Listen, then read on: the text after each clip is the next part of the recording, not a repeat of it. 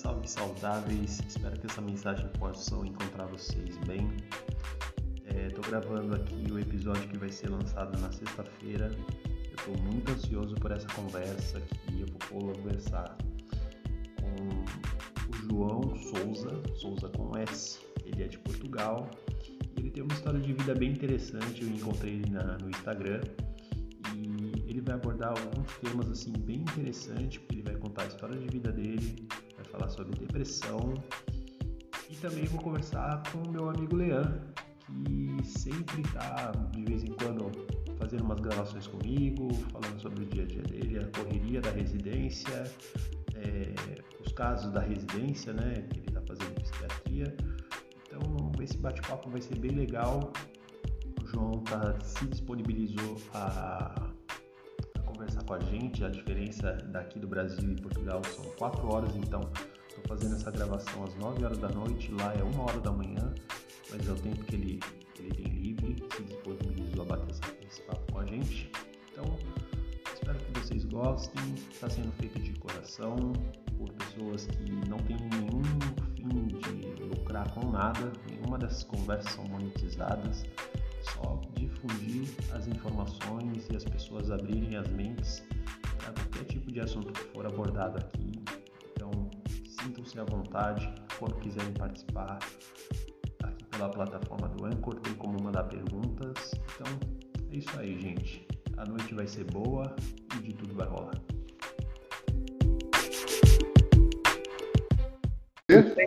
Sim, estou te ouvindo perfeitamente. Tudo bem com você? Ah, Tá tudo em ordem, obrigado. João, eu primeiramente eu gostaria de te agradecer imensamente pelo você ter aceitado esse convite. Você está assim é, me ajudando porque eu criei esse espaço para que as pessoas pudessem conhecer outras pessoas, ouvir outros outros universos assim de coisas que acontecem pelo mundo e cai você assim de Portugal na, no Instagram e a gente começou a trocar um, umas curtidas tal e poxa é, eu acho que é algo poderoso. As redes sociais a internet enfim. Então eu quero agradecer primeiramente pela sua atenção por você ter me instigado a ter provocado essa conversa. É, se, se alguma das coisas que eu falar você não entender por favor me interrompa porque igualmente. embora as nossas línguas são, são praticamente as mesmas, né? O português de Portugal e o português do Brasil diferem em algumas coisas, mas pode ter algumas coisas, algumas conotações, gírias que a gente acabe falando e saia fora do contexto um para o outro. Sim, não, eu, eu também tenho que agradecer, eu que agradeço, porque hum, lá está, falar, falar sobre saúde mental, depressão, ou seja, seja o que for, é, é aquilo que eu gosto de fazer e é um tema que para mim mexe muito comigo, não é? E uh, para mim é gratificante e foi por isso que eu criei a página para divulgar a saúde mental, para ajudar pessoas que passam pelo mesmo que eu e, um, ehm, e para tentar dar algum contributo ao mundo, não é? Não, claro. João, eh, me diz uma coisa. É, bom, eu te achei nas redes sociais, tudo mais. Me fala uma coisa. É, quem é o João Souza com S? Com S. Essa é importante porque foi engraçado, porque hum, o, uh, quase toda a gente com quem eu falo, ou, uh, ou pronto, já fiz umas lives e uns podcasts também, e uh, as pessoas confundem sempre, confundem não, escrevem sempre Souza com Z no Brasil, mas aqui em Portugal todos os Souzas é com S, o que é engraçado. uh, mas pronto, é só um pormenor, mas eu tenho que constantemente corrigir as pessoas porque eles escrevem sempre pessoas a com Z. Mas Não, cara, para mim tranquilo, até porque é seu nome, então a gente tem que escrever de forma correta. Quando, quando eu vi que você tinha colocado lá é, que era mais ou menos um martírio da sua vida, as pessoas colocando é. também, eu, eu mais que rapidamente corrigi ali. Eu não apaguei a postagem anterior, justamente para as pessoas saberem que, que rolou essa brincadeira aqui nos bastidores entre a gente. Não, é engraçado, para mim não há problema nenhum. Um, portanto, para dizer quem é o João, ou seja, um, eu uh, sofro com depressão desde que sou criança uh, e ansiedade. E, um, e, pronto, tem sido uma batalha ao longo de toda a minha vida, durante estes quase 30 anos de existência. Mas, mas pronto, lá está. Por, por ter tido várias quedas, não é? Várias crises depressivas, algumas delas bastante graves, que infelizmente, que felizmente consegui superar. Uh, eu fui a desenvolvendo ferramentas e estratégias para, para lidar com isso. E uh, hoje em dia não estou recuperado, isto é, é, preciso deixar bem claro, não estou curado e nem acredito sequer que exista uma cura definitiva, um, mas existem formas de lidar com a doença e de mantê-la sob controle. E pronto, adquiri algum conhecimento ao longo desta jornada e pronto, a minha ideia é mesmo partilhar isso com, com as pessoas e com quem me ouve. Cara, e como que vê a ideia de fazer a página no Instagram? A ideia, hum, eu já tinha vontade de fazer alguma coisa há algum tempo. A ideia e hum, a ideia já estava mais ou menos lá, embora não fosse nada em concreto.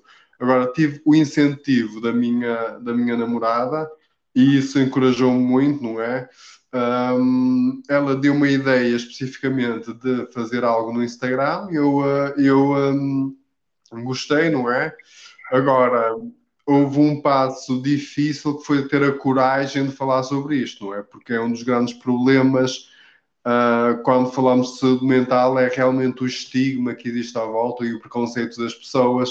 Existem muitas ideias erradas acerca da saúde mental, muito preconceito e dificulta, não é, quem sofre com alguma doença uh, abrir sobre o tema, não é, e falar.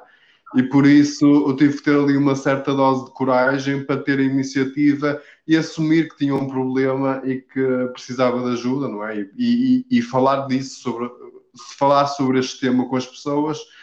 Mas pronto, assim que tive a coragem de dar o primeiro passo, com o apoio da minha namorada, lá consegui começar a criar conteúdo, fui aprendendo como desenvolver coisas, fazer vídeos e isso tudo, e as coisas foram se encaixando. Entendi.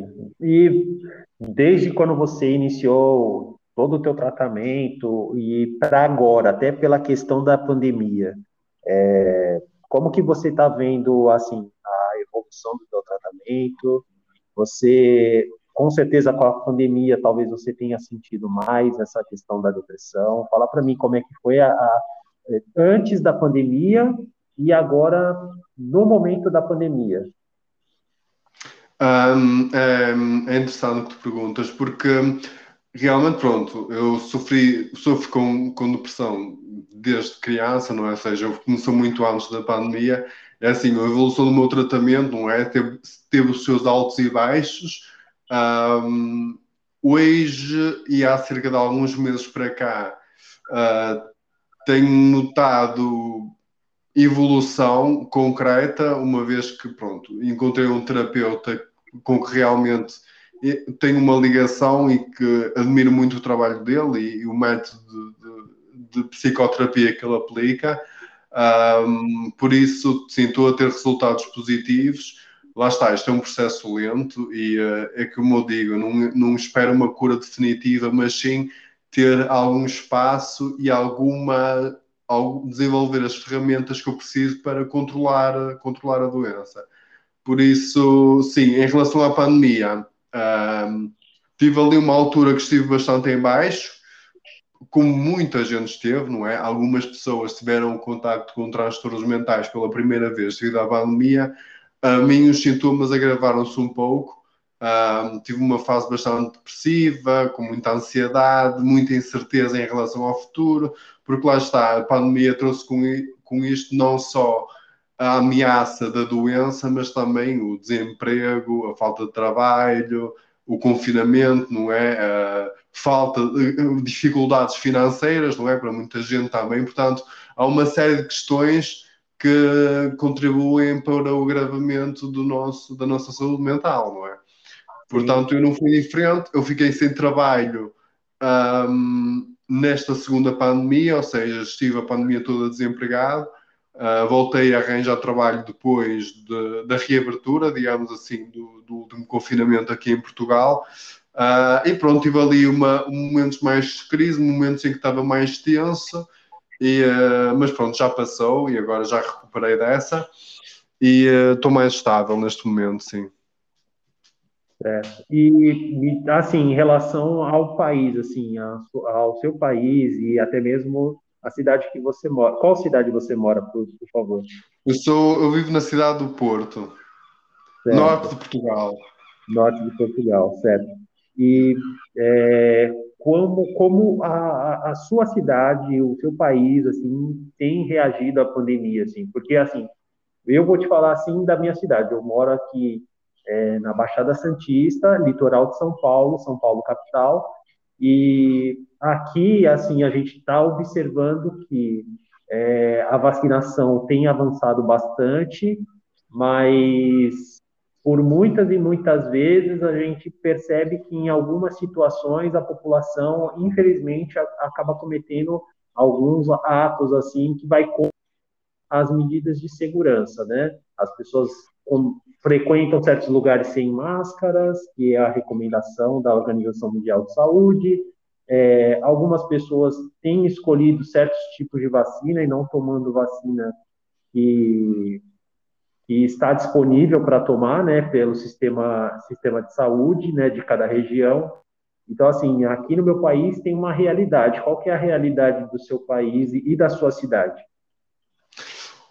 Neste momento, hum, assim, a, a, o país sempre lidou de, de, uma forma geral, de uma forma bastante cívica. Claro que existem casos em que as pessoas se aglomeram, não é? E, e fazem ajuntamentos ilegais, isso tudo, mas uh, Portugal tem, uh, tem uma imagem de ser um país cordial e, uh, embora muitas vezes os próprios portugueses não, não não consigam reconhecer as qualidades do próprio país, é um país bastante consciente. Portanto, sim, nós, nós em, em, termos de cumprir as medidas de segurança, nós fazemos-lo bastante bem. Claro que o país teve altos e baixos, teve alturas em que havia muitas mortes, não é? Por, por digamos, por centena de habitantes, uma vez que somos um país pequeno, uh, com pouquíssimos habitantes, não é? Comparado com o Brasil, por exemplo. Um, mas Portugal sempre foi muito consciente e pronto, cumpri, cumpridor e, e tivemos uh, dois confinamentos até agora que foi necessário, onde os casos baixaram bastante, agora, agora nesta fase estão a aumentar um bocadinho, embora a mortalidade devido à vacina, à vacinação, um, reduziu drasticamente, mas continuamos com bastantes casos e as restrições estão a aumentar de novo derivado a isso. Mas eu tenho eu tenho esta imagem positiva de Portugal que no, no, em regra geral um, os, os, os, os pronto, os, o, o, o primeiro-ministro e o presidente da República tiveram também um, um, papel importante. Claro, sem querer falar de política, não é isso que nos traz aqui, mas pronto, deram, deram bons exemplos e as, as altas figuras do Estado deram bons exemplos em relação aos cuidados a ter. Um, e pronto, contribuiu para a gestão possível, digamos assim, dentro da União Europeia, a vacinação tem avançado muito lentamente, agora está, está, está melhor, não é? Mas dentro do quadro europeu uh, está a avançar positivamente, eu diria. Você está me ouvindo ainda, João? Estou, estou. É porque assim, eu não tenho certeza se essa parte final é, ainda está gravando. Eu vou desligar e vou te mandar o link novamente, tá? Só um minuto. Tá bem, tá bem.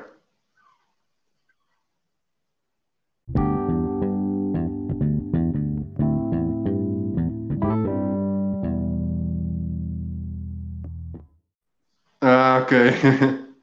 Tá conseguindo me ouvir bem? Tá, perfeitamente, amigo, perfeitamente.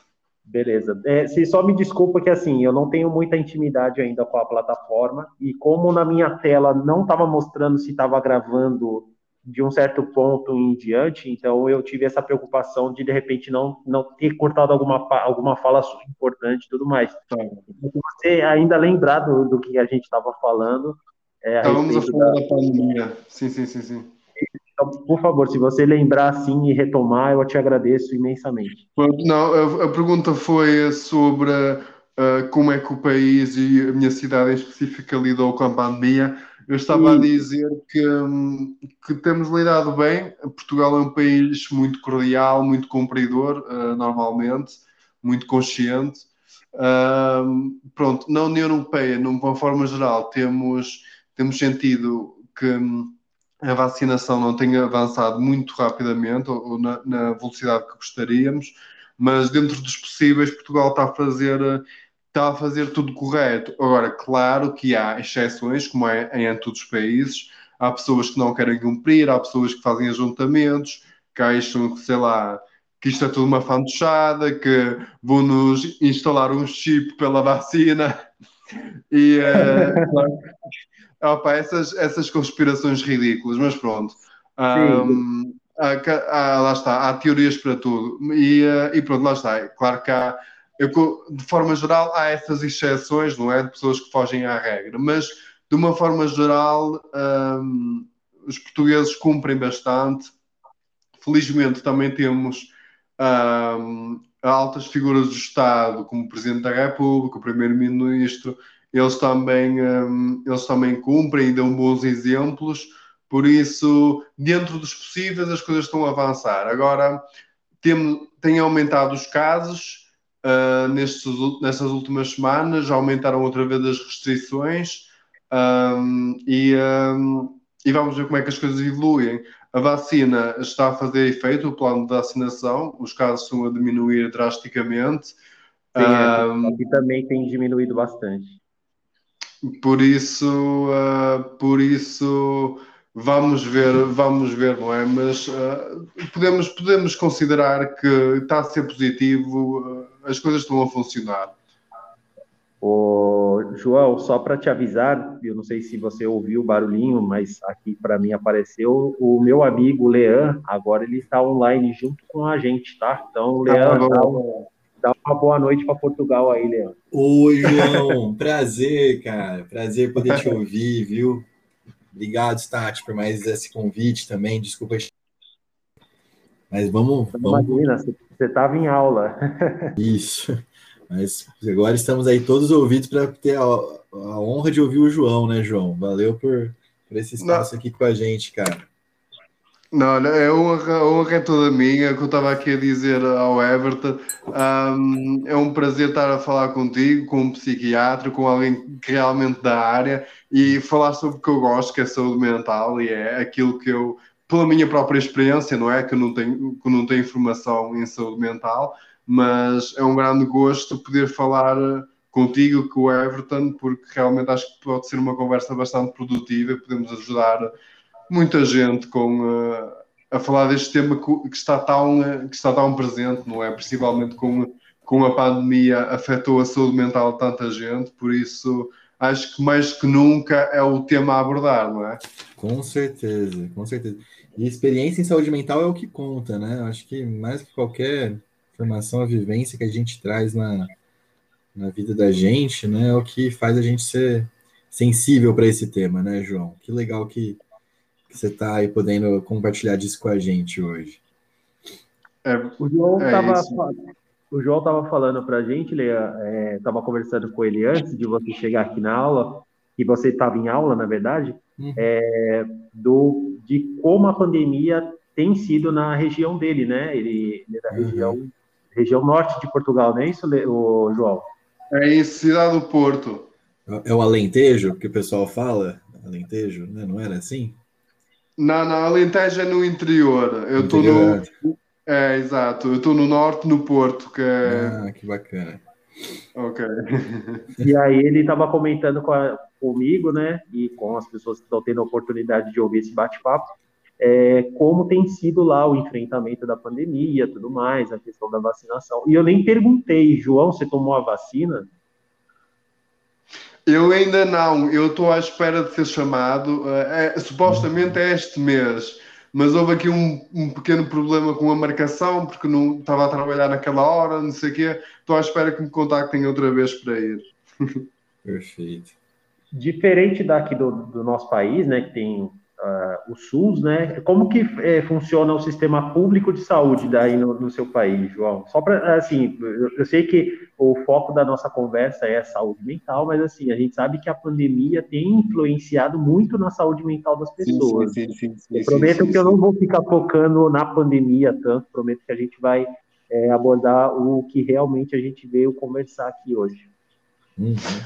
Um, talvez a perguntar como é que funciona, é assim, Uh, eu não sou um grande especialista, nós temos o Sistema Nacional de Saúde, que é o SNS.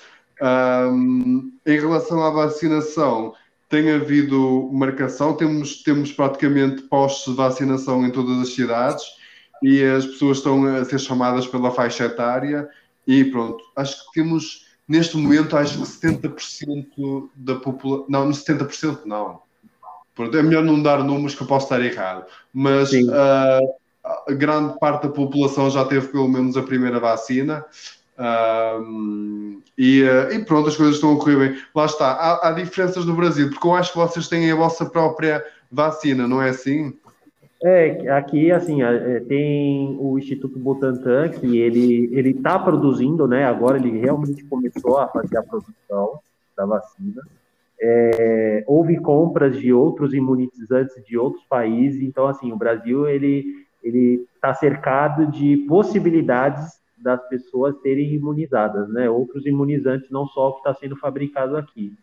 E também é a critério da faixa etária, tudo mais, das pessoas que têm comorbidades, né? tem outros critérios que entram também para as pessoas poderem ser imunizadas.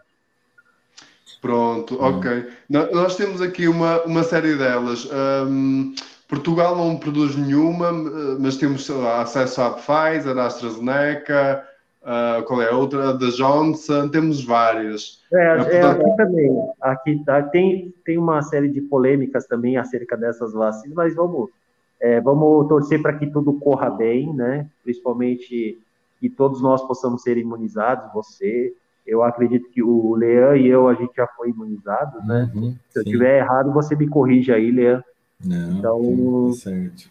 A gente está torcendo para que o melhor aconteça. Eu acho que, independente da vacina, é que a população esteja vacinada e a gente possa é, tentar voltar para alguma coisa que a gente possa considerar normalidade, né? É, exatamente. E há sinais, não, há sinais positivos, porque lá está, nós já temos provas que países como o Brasil, os Estados Unidos, o Reino Unido aqui na Europa já estão a, já estão a mostrar melhorias claras. Uh, Uh, por isso a esperança está aí, a luz ao fundo do, do túnel está aí, por isso a vacinação resulta. É, a verdade é essa, por isso há esperança. Uhum. Com certeza. Aqui no Brasil a gente começou vacinando também pelo. É por isso que, que eu e o Everton a gente está vacinado. Sim, sim, sim. E, e assim, só para você ter uma, uma noção, né, de como que tá por aqui, João. Com dados de agora, assim, a gente tem quase 40% da população brasileira com a primeira dose da vacina, né? E apenas 14,61% da população brasileira totalmente imunizada. Isso aqui é um dado do consórcio das, dos veículos de imprensa, né? Estou pegando agora aqui para passar para a gente. Tem uma, uma, um ponto de diferenciação aí também com os países da Europa, né? Em quão, que, como que isso está sendo diferente, né? É, como sendo enfrentado de forma tão diferentes, assim, acima do Equador e abaixo, né? Ah, sim, tu disseste, desculpa, eu não percebi bem, tu disseste que 14% da, da população é que tenha as duas doses da vacina, é isso? Perfeito. Ou as duas doses ou apenas uma da Johnson, né? Que a gente considera como totalmente imunizado. Ah, ok, pronto. E quantas pessoas é que têm a primeira dose? A primeira dose são quase 40% da população. Ah, ok. Eu não sei. Não, não sei isso considerando os grupos que já foram imunizados, né? É porque isso. todos os grupos foram imunizados.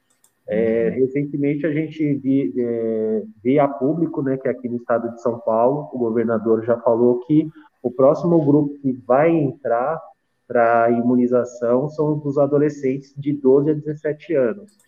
Então, assim, é mais uma, uma parcela da população que está tendo acesso à vacina, né? Então, sem puxar sardinha para nenhum lado da, da, política, até porque prometo que eu não vou conversar sobre política em nenhum dos episódios, é, até porque eu não, não quero promover nenhum, nenhuma dessas pessoas.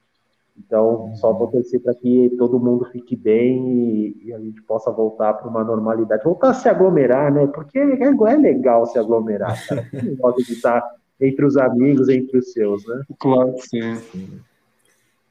E é importante para voltarmos a ter uma vida normal, não é? E lá está. O, o fugir à normalidade afeta-nos bastante mentalmente. E acho que lá está. Quando podemos ter essas rotinas, não é? E aquilo que, fazer aquilo que gostávamos de fazer, sei lá, seja o que for, ir ao cinema, ir a uma festa, de, um aniversário, ir à academia, seja o que for, é, é importante, é importante para, para nós voltarmos a ter alguma alegria, não é? É, João, você tinha comentado comigo, primeiramente, que desde a infância você vem enfrentando é, é depressões, é, crises de ansiedades.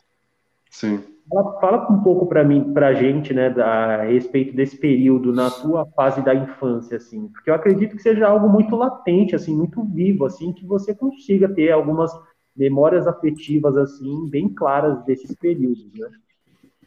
Sim, tenho, tenho algumas memórias. Um, é assim, uh, lá está, eu, eu, sempre tive de lidar com isso, praticamente desde que, desde que me conheço tenho sintomas depressivos. Uh, eu costumo dizer, eu nunca tive nenhum período da minha vida que eu fosse realmente feliz, tive momentos em que sentia algum alívio. Eu quando digo isto, eu digo sempre que não é para me vitimizar, é para ser realista, porque eu acho que nós quando estamos a falar de saúde mental, e principalmente alguém que sofre com alguma doença, tem que ser realista e frontal e dizer as coisas como elas são, ou em, ou em vez de, de, ter medo de usar as palavras ou fingir, isso não ajuda nada para combater o estigma, por isso eu acho que devemos usar, dizer as coisas como elas são. E, uh, e, é, e é, um facto que eu vivo com isto desde praticamente que me conheço. Uh, no meu caso, também teve algum fator genético à mistura, que eu acredito, da parte do meu pai, porque ele próprio também uh, sofre com alguns transtornos e, uh, e uh, o lado da família do meu pai também tem um histórico de, de, depressão e tem, tive um tio meu que também cometeu suicídio, por isso, sim, também acredito que eu herdei alguma coisa daí. E pronto, a minha infância também derivado, acredito, de muitos problemas familiares que eu tive, de muita instabilidade entre o meu pai e a minha mãe, isso eu acredito que, que afetou-me muito um, e, uh, e, pronto, que foi, teve na origem de, de, muito da, daquilo que são os meus sintomas. Uh, lá está, não, não, vale a pena entrar em pormenores, mas uh, cresci num meio familiar um bocadinho difícil e acredito que muitos dos, dos adultos que têm transtornos uh, mentais que têm origem na infância deve-se muito à situação da família, porque eu, como vocês sabem, através da página que eu criei já falei com muita gente e quase todas elas que sofrem de depressão, uh, o curioso é que tiveram graves problemas enquanto crianças. Uh, o, que é, que é, o que é curioso? Aliás, o Liá deve, deve saber mais do que isso sobre, sobre, qualquer um de nós, não é? Porque ele acompanha então. pessoas. Uh, ele pode falar dessa ligação que existe entre a infância, aliás, até uma pergunta que eu faço: existe realmente essa ligação entre a infância e transtornos mentais, doenças mentais? Certo. Oi, João, eu, eu, até falei isso aqui num, num, episódio passado, eu repito agora, eu sou psiquiatra em informação, né? Então eu tomo muito cuidado para não colocar Sim, claro. a, minha, a minha opinião como algo é, já de alguém na, Claro que sim. eu estou, estou meio, estou estudando, sim, claro. É, mas não nunca né, gostei de colocar minha opinião como algo assim ah, de um especialista que eu ainda não sou nessa área. Sim, sim, então, sim, claro, claro. Conversa bem tranquila. O que eu assim, o que eu, o que eu tenho você, o que você falou, João, né? O que você falou foi bem adequado, na verdade, até o ponto onde eu sei. Né? A depressão é uma mistura muito muito concreta da, dos fatores genéticos, né? Dos fatores, Sim. como você falou, né, do seu pai, do teu tio, é, também da sua própria personalidade. Então, desde que você se reconhece como uma pessoa, né, tem uma, uma depressão envolvida, uma ausência de felicidade na maior parte do tempo, uhum. né, como você falou. E essa Sim. questão assim, do, no, das dificuldades na infância, né? A gente já até estudou isso já em relação ao que a gente chama de estresse precoce, né? E esses são das mais diversas formas, né? Então, uma, uma violência psicológica, uma negligência, um abandono, violência física, sexual, é, a própria privação, né, que às vezes as crises econômicas causam, isso é mais ainda, né, acontece ainda mais aqui na América do Sul. É, uhum. Tudo isso, João, assim, é, contribui para a formação. E o que a gente sabe, assim, né, o que a gente tem visto é que o estresse precoce ele está sim relacionado a transtornos na vida adulta, como a depressão, sim. transtornos ansiosos, é, algumas questões de personalidade também, né? Então, não que seja determinante, né? Não que isso assim, sim, ah, sim, não é obrigatório, né? O, o, ser humano ele ele tem essa questão assim de poucas coisas na vida são determinantes para o ser humano, né? A gente gosta de, de se reinventar na medida do possível. Mas uhum. essas questões da são fundamentais e a gente leva isso para a vida e tem estudo já comprovando isso que você está falando, que você viveu, né, João? A sua experiência ela está embasada na ciência. Assim. Sim, sim, lá está. É o que eu estava a dizer. Eu conheci centenas de pessoas pela página e falei com centenas de pessoas e uh, poderia dizer que 90 ou mais de 90% relatam problemas da infância, percebes? Por isso, um, eu acho que tem uma ligação na esmagadora maioria dos casos. Um, eu estava. Eu, eu, eu, tenho que perguntar ao Everton, não posso fazer aqui outra pergunta, que estava-me a surgir aqui. Eu não, não quero okay. tomar. Pode, eu não quero tomar assim, lugar, mas. Não, uh, fica à vontade para se empolgar. É, na verdade, o que eu fiz para o Leão, para ele participar desse bate-papo, é, como ele está na formação, né? É, como ele mesmo disse, ele ainda está galgando um caminho profissional, né? É uhum. para dar mais qualidade ao que vai ser conversado. E outra, uma oportunidade de eu conversar com esse cara que eu assim, eu tenho uma paixão por esse cara e é de outras vidas assim. É, nós, ah. trabalhamos, nós trabalhamos juntos, tivemos a oportunidade de trabalhar juntos. Ele não está mais trabalhando aqui comigo hoje, né? Mas é um querido assim que eu tenho para o resto da vida, não só ele, mas outras pessoas que já passaram aqui no meu ambiente de trabalho. Digo meu porque eu ainda permaneço aqui, mas é, a vida vai reservar novos futuros para nós, né? Então, assim, eu chamei esse cara porque eu sou, assim, fã dele, né? Total, assim. É, sabe? Eu não sei se você teve essa oportunidade de conhecer pessoas chaves na sua vida, mas eu espero sim, que você sim, tenha sim, essa oportunidade. E se você tem essa oportunidade, teve essa oportunidade, então você sabe a importância de ter uma pessoa que você considera seu amigo e você querer incluir esse seu amigo no seu rolê. Então, assim, sim, sim. É, esse, é, esse, tipo de cara, entendeu? Se eu falar assim, Leandro, bora fazer uma besteira. Ele falou, ele não vai perguntar nem o que, que é, ele vai falar, vambora. É assim mesmo e é, é, recíproco, viu? O Stat sabe disso, João. E ó, João, fala até pelo Stat, que bom que você está se empolgando. A gente tava, a gente está empolgado por você também, né, Stat? Fala aí, que exatamente, bom. Que exatamente. Pode se empolgar, é, João. Lá está, é, é, lá está, é, a saúde mental é uma coisa que mexe comigo, não é? E uh, é uma coisa que me apaixona, uh, por isso, lá está, eu quero que, este, que esta gravação seja o melhor possível para as pessoas saberem. Eu estava-me a surgir aqui um tema que era um, um, aquele estigma ridículo, não é? Que existe, que é o principal que eu pude observar, que é as pessoas acharem que depressão é fraqueza, ou, uhum. uh, ou uh, como vocês chamam, dizem no Brasil, usam a palavra frescura, não é?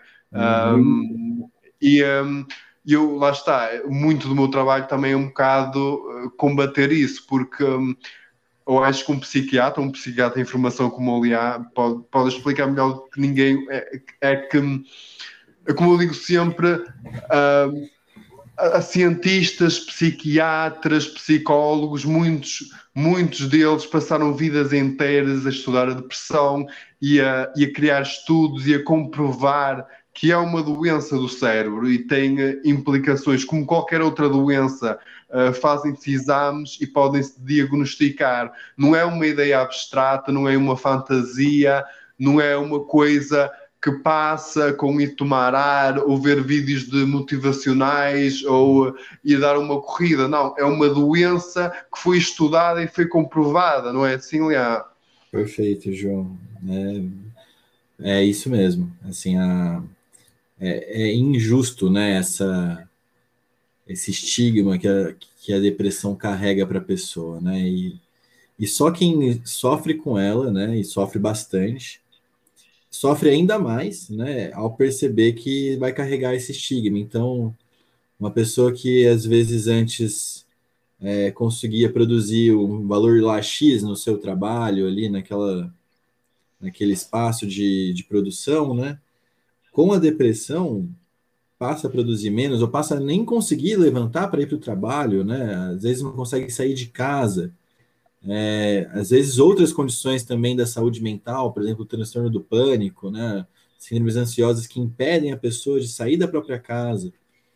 É, tudo isso e a, e a sociedade olha como se fosse algo do desejo, né? Da ordem do desejo daquela pessoa, como se aquela pessoa não quisesse, faltasse com vontade ou ânimo para a vida, né? Sim. E quando na verdade ela está lutando com todas as suas forças para continuar vivo, né? Para sobreviver.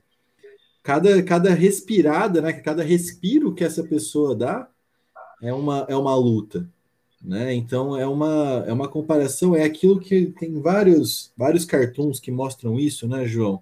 É, às vezes de falar assim, bom, é, tem aquela comparação da é, da depressão com uma doença da asma, né? Uma bronquite, por assim dizer. É, onde uma. Não sei se você já viu esse cartoon, João. Não, não, não. Onde uma, uma, uma. Tem duas mulheres ali conversando num desenho, e uma delas vira para outra e fala assim: Não sei como você é tão triste, a vida é tão bonita. E a, e a outra né, responde para essa que, que lhe afirma isso você tem asma, tem tanto ar por aqui, né? e, e, é, e é bem isso, assim, não, não dá para a gente usar as mesmas bases. Tem base, como, como a gente já apontou, base genética, tem base do, do ambiente, neuroquímica, né? De neurotransmissores que estão ali exatamente, exatamente. faltando, né? Para aquela pessoa. As, os testes que a gente faz, né? Mostram que uma pessoa com vem, vendo as mesmas fotos, né? Então, por exemplo, foto de um de um cachorrinho golden, filhote, de uma pessoa né, comum, né, um, uma pessoa ali no, no dia a dia, e uma pessoa em depressão, essa pessoa em depressão ela vai focar nos detalhes negativos dessa foto. Sim. É, então, assim, é algo bem estabelecido e a gente precisa reafirmar, porque a, a depressão ela vai se tornando assim cada vez mais comum, principalmente nas sociedades industrializadas, como por exemplo Portugal, né, mais na Europa. Mas aqui no Brasil a gente está sofrendo muito com isso também, porque a gente está ainda assim, se industrializando, né?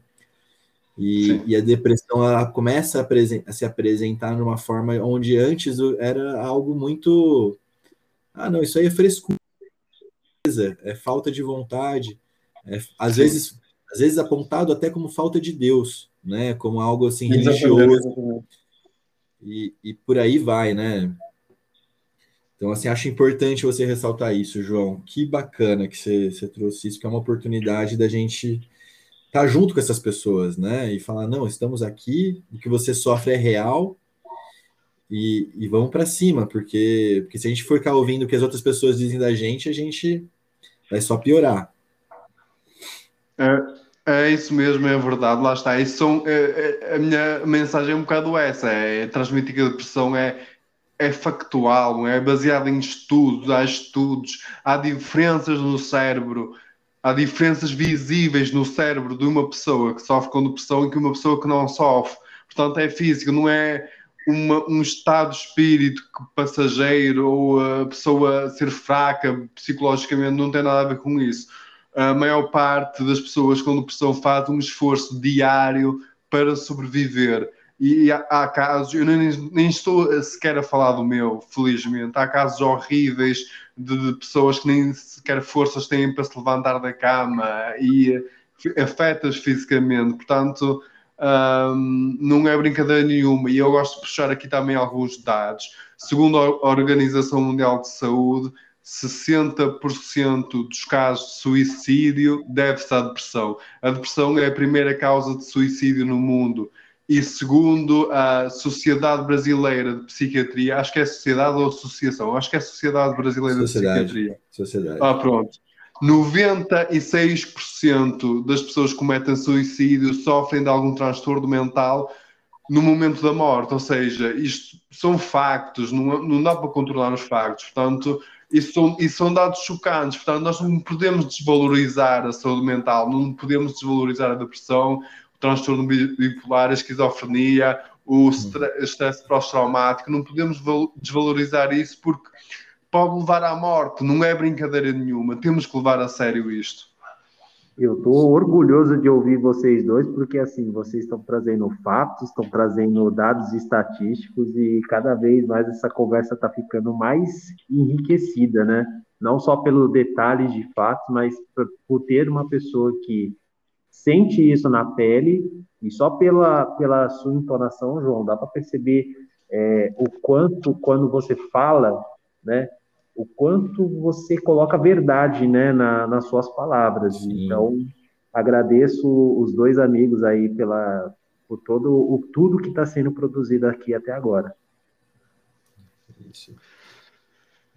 Pois é, é, é realmente importante e lá, lá está, eu falo da minha própria experiência porque sinto na pele e sei que no Brasil acontece o mesmo porque uh, tenho muitos, muitos amigos no Brasil uh, nós sentimos na pele o que é que é o estigma o que é que é uh, falta de tratamentos, o que é que é falta de apoio do Estado para tratamentos de psiquiatria e de psicologia por isso é difícil viver com isso, não é? É difícil viver não existe tanta falta de apoio, não é? Tanta, tanta ignorância, não é? Porque lá está, uma das piores coisas para alguém que sofre com um transtorno é não se sentir apoiado e sentir que as pessoas desvalorizam uh, e não têm o tratamento que precisa, não é? Eu posso vos dizer que, deixa-me, 30%, 30 do meu salário é, é, gasto em psicoterapia e eu uh, tenho zero apoio do Estado, ou seja, eu não ganho um salário alto nem, nem de longe, nem de perto nem de longe, e, um, e tenho que gastar grande parte do meu salário a suportar os meus próprios tratamentos. E preciso disto para sobreviver, é um facto. Eu preciso de, destes tratamentos para sobreviver. As pessoas não têm noção do peso que isto tem na minha vida. Uh, eu dediquei de muitas coisas para buscar eh, tratamento psicológico e psiquiátrico, não é nenhuma brincadeira. Por isso, uh, realmente, conversas como esta ajudam cada vez mais a trazer luz para a saúde mental. E aí no Brasil, tanto em Portugal, vai-se fazer sentir e, e, as pessoas precisam não é, de apoio do, do governo. Não é? O governo tem que subsidiar tratamento psicológico, tem que subsidiar tratamento uh, psiquiátrico, tem que haver apoios para pessoas menos desfavorecidas terem acesso a ele. Principalmente os, os, os desfavorecidos, né? Porque Exatamente. Quando você, quando você entrou no mérito de falar dos estigmas, né? É, das pessoas falarem, classificarem como frescura e tudo mais, é, é, é fato que a gente sabe que só sabe da realidade quem está passando, né? É, quem, quem fica no imaginário, quem ouve dizer, não tem a ideia, né, de, falar. E principalmente por conta das estatísticas, né, a gente sabe que é, a gente sabe por, por trabalhar no, no meio, né, no meio da saúde, digo eu e o Leão, mas as estatísticas mostram, né, que tudo é isso que foi falado até agora, e os suicídios são causados por algum tipo de transtorno e tudo mais. Então, assim, é uma realidade, né? Sim. É, é, é, uma realidade, é isso, isso é inevitável, não é? As estatísticas que mostram e, eh, e pronto, é, é, uma, é uma realidade in, in, incontornável. Eu gostava de fazer uma pergunta que acho que é útil um, porque lá está, também queremos, há, há, pessoas que precisam de ajuda e buscam uh, ajudas e alternativas. E no Brasil, que apoios é que há, que centros de tratamento é que há, que, que associações é que há que as pessoas podem procurar? Eu vou, vou deixar o Leão falar da, da região que ele está hoje, né? Ele não está mais aqui no litoral de São Paulo. Uhum. Então, vou deixar ele falar da região dele e depois eu falo aqui da, da minha região aqui, quais são os centros de ajuda que existe aqui. Perfeito. Bom, é, a gente no Brasil, assim como, como, foi falado anteriormente, né, a gente tem o SUS, né, que seria o nosso equivalente do SNS aí de vocês, João. Sim. E a gente tem a, seguinte rede de apoio, né? É, são, são separados em três níveis, né? Então, a gente chama de nível primário, secundário, terciário.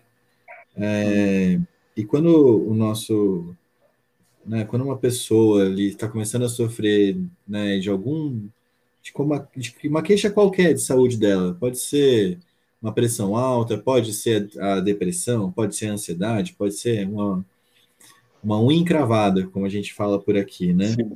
Elas acabam indo primeiro ou num pronto socorro, uma unidade de emergência, né, para ser atendido naquele momento, caso seja um momento grave, um momento agudo, ou elas vão para a UBS, Unidade Básica de Saúde, onde elas vão ser atendidas geralmente por um médico de família, que na formação do médico de família tem ênfase, né, é a saúde mental. É, de lá, eles são encaminhados para os CAPS, que a gente fala por aqui, João, que é o Centro de Atenção Psicossocial. CAPS é, um, é, uma, uma unidade assim que eu gosto bastante, João. Geralmente é, é uma equipe multiprofissional, então tem o psiquiatra, tem o psicólogo, tem o enfermeiro, tem o técnico de enfermagem, é, tem às vezes terapeuta ocupacional, tem, por exemplo, às vezes, às vezes, muitas vezes, né, a gente chama educador físico, músico. Então, assim, é uma, geralmente é um núcleo, né, dentro de um bairro, onde essas atividades é um são exato, é onde essas atividades são desenvolvidas. É... junto, as pessoas geralmente vão mais ou menos por esse caminho. É... Depois tem assim, né? Tem-se né, os ambulatórios secundários. Então, ah, vamos encaminhar para no centro de psiquiatria ou de psicologia, né, fora, e os terciários, caso que precisa de internação, João, que precisa ficar internado para paciente, por exemplo, ou mesmo Sim. quando tem uma situação muito, de muita vulnerabilidade, né, um quadro esquizofrênico muito grave, uma pessoa que a família abandonou, não tem casa, é, com, a, com a, a, a, reforma psiquiátrica, né, que se deu aí na, começou com tudo aí na Itália, né, João, aí na Europa. A, a gente tem agora as que a gente está criando no Brasil, assim, né, são as residências terapêuticas, é, onde as, tem também as comunidades terapêuticas, né, tem as duas, duas modalidades onde Sim. tem uma tem-se ali uma casa, né, onde essas pessoas moram, tem um cuidador, mas ali não é mais uma questão assim manicomial, uma questão de institucionalização, né? Ah, sim, sim, sim, sim, sim. Que é muito importante. Parte dessa dessa nossa luta contra o estigma, né, João, vem disso, assim, da gente colocar na sociedade o que antes a gente excluía dela, né? Botava em muros e falava assim, não, isso aqui não é nem bom ver. Fica longe, fica Sim. afastado, porque como eu não entendo, né? Eu, a sociedade pensando, né? como eu não entendo, é melhor não ver. Então, o que antes Sim. ficava ali na. Muito tempo foram, foi de, de poder da Igreja Católica, né? Esse centro de atendimento durante né, a maior parte do tempo. Depois foi se tornando né, centros hospitalares de instituição, instituição, instituição mesmo, né? Os conhecidos Sim. sanatórios ou manicômios. Agora estão se abrindo e as pessoas estão sendo reinseridas na sociedade, inclusive com a questão do direito ao voto, né? Essas pessoas têm que se sentir representadas também é, do ponto de vista político, é, elas têm que participar da, das decisões da comunidade, né? Então, é, isso é, é, a parte pública, né? Aqui na, no Brasil tem algumas outras ONGs, né? Então, alguns atendimentos gratuitos na Sociedade Brasileira de Psicanálise, o CVV, o Centro é, de Vivência, de Vida, são, são ONGs assim que, que também trabalham, mas a parte pública é estabelecida dessa forma, Não sei como o Everton quer. quer... Não, você, você acabou de dar uma aula de, de susto. é, aqui na nossa região, né, digo aqui na Baixada Santista, a gente não, eu posso estar enganado, tá, nos dados que eu estou trazendo, mas a gente não tem a parte de internação, né? Uhum. Aqui não tem, tem poucos locais que, que recebem esses pacientes, mas não com essa qualidade que o Leão falou, né? De ter um cuidador. Sim. Tem alguns hospitais públicos que têm setores que são reservados para internações desses pacientes, mas não assim é, para poder manter esses pacientes por longo prazo, né? Aqui na uhum. Baixada Santista não tem é, essa, esse tipo de especialidade que seria o terciário, né? Ok, é, Perdão? Não tinha, não, não tinha a terceira especialidade, né, de internação, de manter essas pessoas ah, por longos períodos e morando, né? Uhum. Já aqui na, antigamente, né, isso que eu falo assim é muito antes, talvez, do João nascer, né? Porque eu sou de 82 e ele, eu acredito que seja um pouco mais jovem do que eu. Então, assim, ah, tinha... 92. tinha, tinha em Santos, né, que é uma cidade aqui da nossa região, acredito que você já tenha ouvido falar de, da cidade de Santos aqui do Brasil. Sim, sim, sim. O, o, antigo hospital Anchieta, que ainda, quando era esse período manicomial, né, recebiam esses pacientes que o Leandro falou, e justamente com essas características, muros altos, o, o, que eu não quero incluir na sociedade, eu coloco dentro de muros altos, e assim, eram tratamentos assim que você, de arrepiar os cabelos do pé, né? Uhum. Porque, era, era aquelas épocas que acreditavam na, é, na, elétrico, não, não na eletroterapia, que são coisas diferentes, né? Eles uhum. davam choque elétrico nos pacientes, né, acreditando que isso fosse, fosse benéfico para o paciente e aquela descarga elétrica fosse é, recolocá-las numa realidade. A gente sabe bem disso, que isso não é verdade. Existe a eletroterapia, que é uma, uma condição completamente diferente desses tratamentos absurdos que faziam antigamente, né? Mas aqui na nossa região existem os CAPs, a atenção primária e secundária, ela existe realmente aqui na Baixada Santista. Já essa, essa, essa parte, é, o nível terciário né, de, de, internação, de longo prazo aqui na, na nossa região é, é, um pouco carente. O Everton, eu tô. Oi. Eu peguei aqui uma. Né, eu tenho uma, um, um da, uma das unidades assim, que eu sei que trabalhava aí, porque realmente é carente em Santos, viu? Não, não, isso não é, isso é um fato, né? Faltam leitos. Uma das coisas assim que, que eu poderia contribuir ali aí com a discussão é como a gente estava falando da reforma psiquiátrica, né, João? De tentar trazer isso para perto. É uma coisa que se deu também, não só aqui no Brasil, mas em outros lugares, a tentativa de trazer a psiquiatria, né, a saúde mental, para dentro dos hospitais gerais. Então. Então, nos hospitais gerais, existem enfermarias, é, todas elas, né, buscando e objetivando internações breves, né, para a pessoa retornar para a sociedade o quanto antes. Isso uhum. é uma uhum. tentativa de, né, de, de, aproximar a saúde mental da, do que seria a saúde, né, saúde física, saúde, as outras formas que a gente entende a saúde, né, é, rotineiramente. E tem um serviço que eu conheci aí na, na Baixada, Everton, que é o PAI. Não sei se você já ouviu falar dele, Polo de Sim, Atenção. Aqui tem uma unidade que fica na, na Conselheiro Nébias. Inclusive, eu quase trabalhei lá. Aí, ó, né? Acho que é Polo de Atenção Integrativa, ou mental, alguma coisa assim. É, e que exercia ali, às vezes, esse trabalho, né? Tapava esse buraco, né? Em internações um pouquinho mais, mais longas. É, e eu fiquei muito curioso, assim, não sei se o Everton ia complementar alguma coisa, mas eu queria saber como que aí o, o, João falou para a gente que ele gasta 30% do salário dele com uma das principais tratamentos, né, que é o tratamento psicoterápico, e que né, é um tratamento intenso, praticamente semanal, de você vem do seu terapeuta, geralmente, né, João? Sim, exatamente, uma vez por semana, sim. E, e como que é aí em Portugal, assim, como tem, tem uma, uma rede pública de saúde mental? Você consegue esse serviço? Você conseguiria esse serviço através do Estado? Ou serviço de psiquiatria, por exemplo? É assim, um, vou-te ser muito honesto. Uh, por favor. O, o, o, apoio público em Portugal é muito, muito pobre. Ou seja, um, existe esse serviço, ou seja, existe psicologia pública, mas vou-te dar um exemplo. Eu, se precisar de um psicólogo, provavelmente vou ter que esperar seis meses por uma consulta, percebes? Se eu for pelo uhum. Sistema Nacional de Saúde, uh, vão, vão me meter numa lista de espera.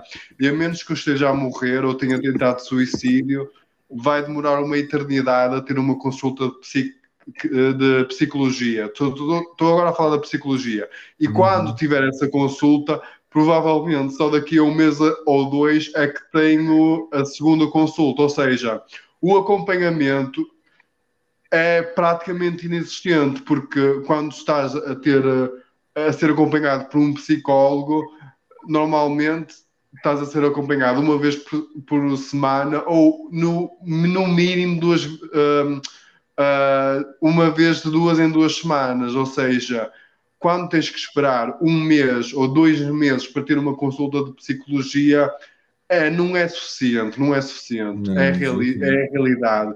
E claro que se eu não tiver outro meio, é? se eu não tiver qualquer capacidade de, uh, de pagar consultas pelo meu próprio bolso, vou ter que me sujeitar a isso, mas infelizmente é muito pobre.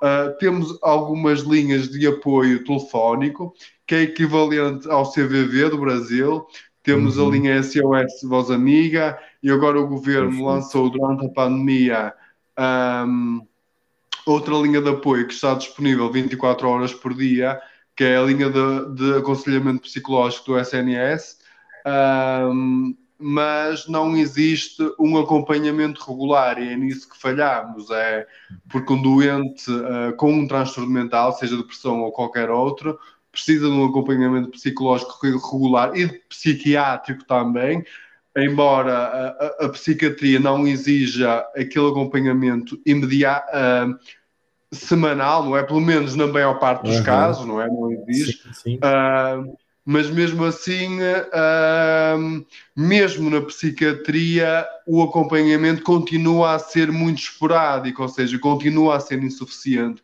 As consultas podem, sei lá, ser uma de de dois em dois meses ou de três em três meses, e em muitos casos é, é precisamos de, de, ter um acompanhamento de um psiquiatra, não é?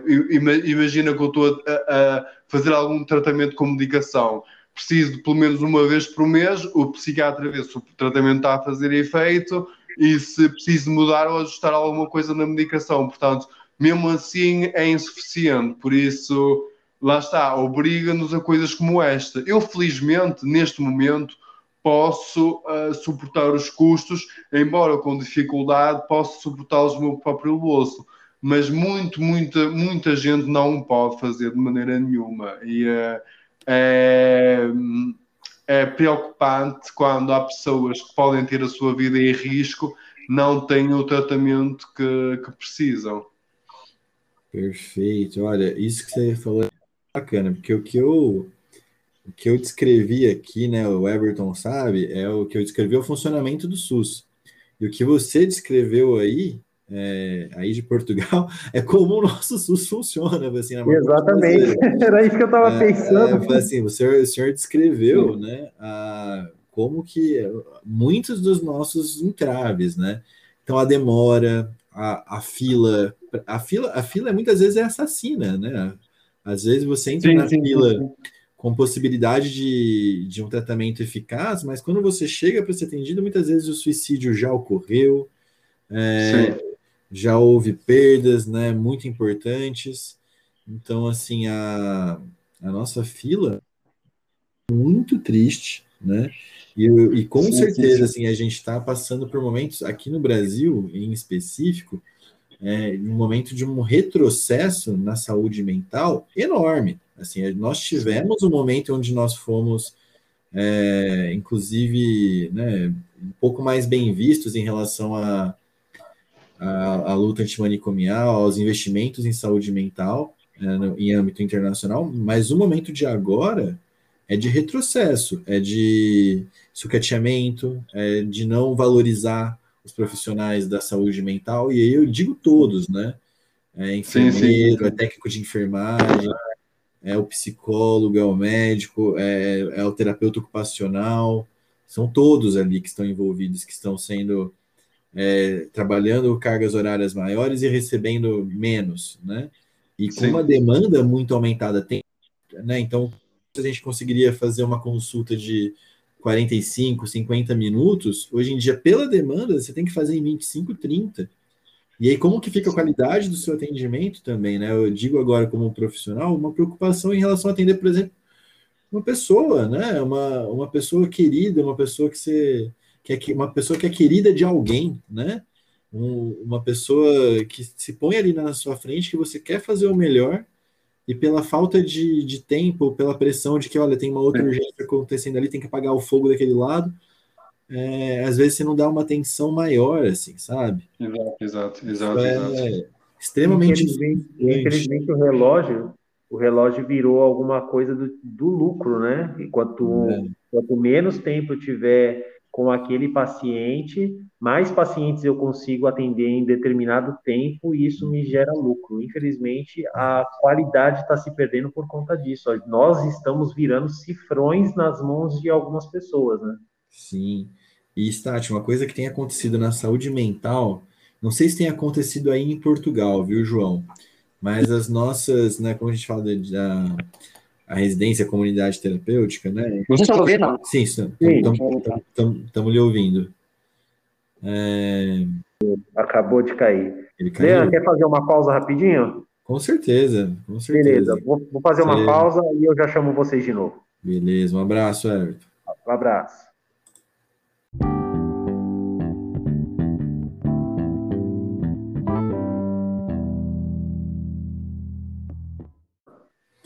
Estamos de volta, guardando aí o.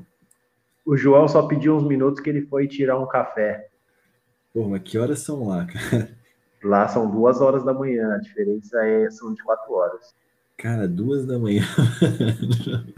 Eu vou, eu vou perguntar para ele como ele tem disposição para ficar acordado. Duas, duas da manhã, parceiro. Pelo amor de Deus. Honestamente, pela força do trabalho, né? Que daqui eu vou ter que eu vou fazer essa conversa com vocês e até pela atribuição que você sabe qual eu faço aqui, eu vou ter, vou ter que parar para para poder ficar lá, né? Lá na enfim. Uhum. Mas, Cara, não. Quanto tempo a gente tem ainda? Vamos perguntar para ele, né? Porque assim não é comum. Não, não é, não é de jeito nenhum, cara. E você, querido, como é que como é que foi o feriado? Como é que foi o final de semana? Pô, está esse, esse feriadão aí. Ó, quem voltou aí. Depois a gente conta mais. Fala, João. Tá com café volta, na mão, João. Volta, amigos. Estava aqui a tirar o meu café, que é preciso para ficar acordado. Mas, cara, são é duas da manhã, João? São duas e meia da manhã, sim. Deus é mais, cara. São, são sempre quatro. São sempre 4 horas a mais, portanto, qualquer hora que seja aí, são 4 horas a mais aqui. Mas fala, fala, uma coisa pra gente, é, você tem hábito de vir à noite assim, ou você abriu essa exceção por conta da não, conversa? Não, não, não. Eu, eu, eu, eu, eu, quase sempre estou acordado durante a noite, porque eu trabalho durante a noite, percebem? E, uh, uhum. Aliás, eu estou no meu posto de trabalho hoje, por isso estou uh, aqui à vontade. Sim, sim, sim, sim, sim.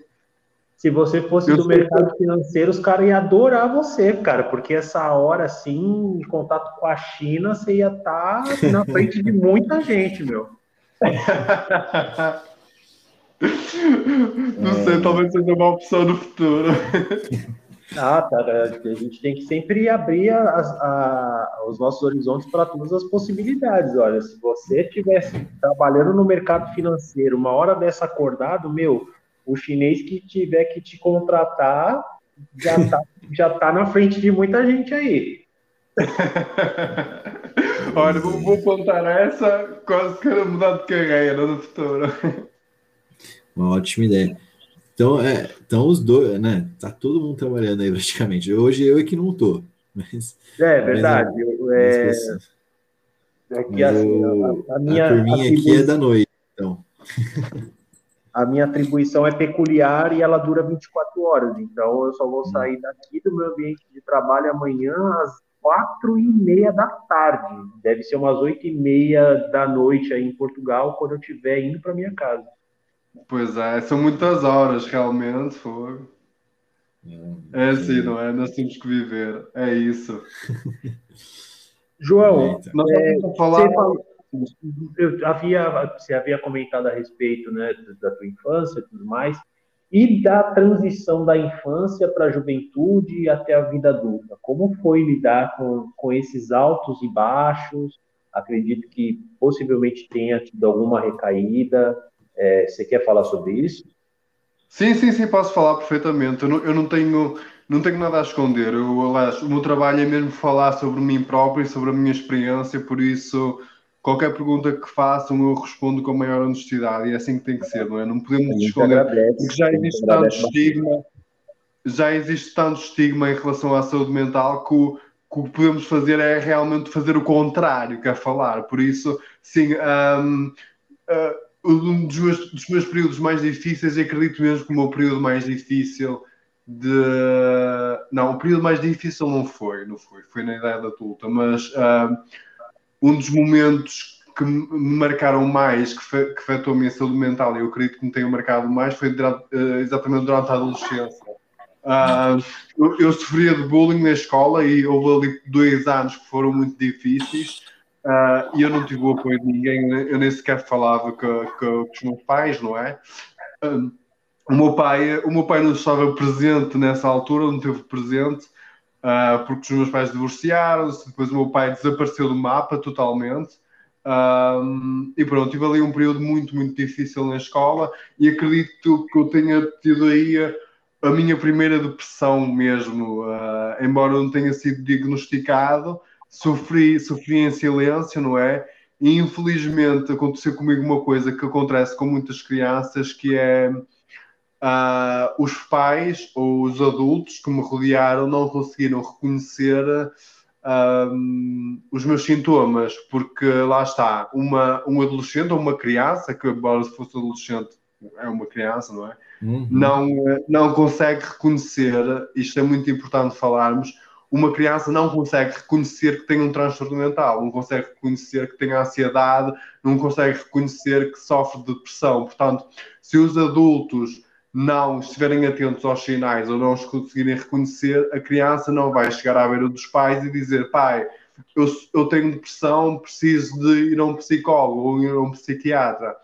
As crianças não fazem isso, por isso é fundamental que os pais tenham informação e tenham educação suficiente para reconhecer esses transtornos dos filhos. Senão acontece o que acontece com qualquer outra doença, porque ter depressão é, é, é, como ter outra doença qualquer, não é? Quanto mais cedo diagnosticarmos a doença, mais fácil vai ser tratarmos os sintomas e conseguir evitar o progresso ou o agravamento da doença. Por isso, no meu caso, por não ter tido, eu, tenho, eu, eu digo isto sempre, eu tenho absoluta certeza que se eu tivesse tido o acompanhamento que precisava em criança, não tinha um transtorno mental grave como tenho hoje. Uh, por isso, uh, lá está. Eu acho que muito do trabalho é realmente as crianças terem o acompanhamento que precisavam. Por isso, sim, não tive acompanhamento, só comecei a ter acompanhamento quando já era adulto. Quando tive capacidade de reconhecer por mim próprio que tinha realmente um, um problema e admitir sobre mim próprio e aceitei que tinha um problema e que precisava de ajuda, foi aí que eu procurei ajuda. Ou seja, os meus pais, infelizmente, nunca tiveram a capacidade de reconhecer isso. Uhum. João, da hora isso que você está falando, hein, cara? Muito legal. Uma... A gente tem feito algumas pesquisas aqui sobre intervenções pre precoces, né? É, uhum. Então, como que como que a evolução da doença é alterada se a gente consegue atuar naquelas fases de, de pródromo, ou mesmo nas fases assim do início né, dos sintomas, né? É, sim, sim, sim. E realmente, como você falou, a criança não chega para o pai falando, né? São, outra, são, outras coisas que acontecem na vida da criança. Então, a criança, ela às vezes muda o comportamento, fica mais agressiva, fica mais fechada, mais desconfiada, né? Ela vai. Uma criança que antes era mais aberta, mais falante, às vezes fica mais calada, começa Exato. a cair o rendimento escolar, vai diminuindo a autoestima da criança. Então, assim, acredito né, que parte da, o que, que a gente tem visto, né? Quando a gente fala, por exemplo, de, de violência sexual nas escolas, é, toda vez que a gente fala, alguém, alguém levanta a mão e depois vai falar com a gente, assim, sabe? De, é, putz, né? Na hora que vocês falaram aqui, eu lembrei de uma coisa que aconteceu comigo, é, mas eu não, não sabia o que, que, tinha acontecido direito na época. Exatamente. Então, assim, é, fazer essa psicoeducação com os pais, né? Então, isso fazer parte da, da rotina da, da escola, né? Olha, os pais estão chegando, a gente tem que educar as crianças, mas a gente tá, tem, que, tem que educar também uma geração que não foi emocionalmente educada, né? Eles não, não tiveram uma educação emocional grande. Então, para eles poderem reconhecer os sinais da criança, para eles poderem eles mesmos buscarem os tratamentos que eles precisam, né? é, para também não, né, não gerar mais trauma na criança, né? Um adulto traumatizado geralmente traumatiza uma criança também. Sim. Então, é, para eles poderem buscar também os deles. Acho que isso que você fala vai muito no caminho da prevenção, né? Ou do cuidado precoce ali. Isso é, sim, é de, uma, de, uma, beleza assim, um, super importante, né? Super importante. Leandro, você, você, tocou num assunto bem interessante, porque assim, é, essa parte do, do adulto que ele é, é, não, não recordo agora a palavra que você usou, mas o adulto, quando ele é machucado de alguma forma, ele carrega esse estigma desde a infância até a fase adulta, e quando ele vai virar um pai de família e tudo mais, ele, infelizmente, muitas vezes, ele realmente acaba transferindo toda essa carga emocional para o filho, né, para os filhos, né. Eu digo isso por experiência própria.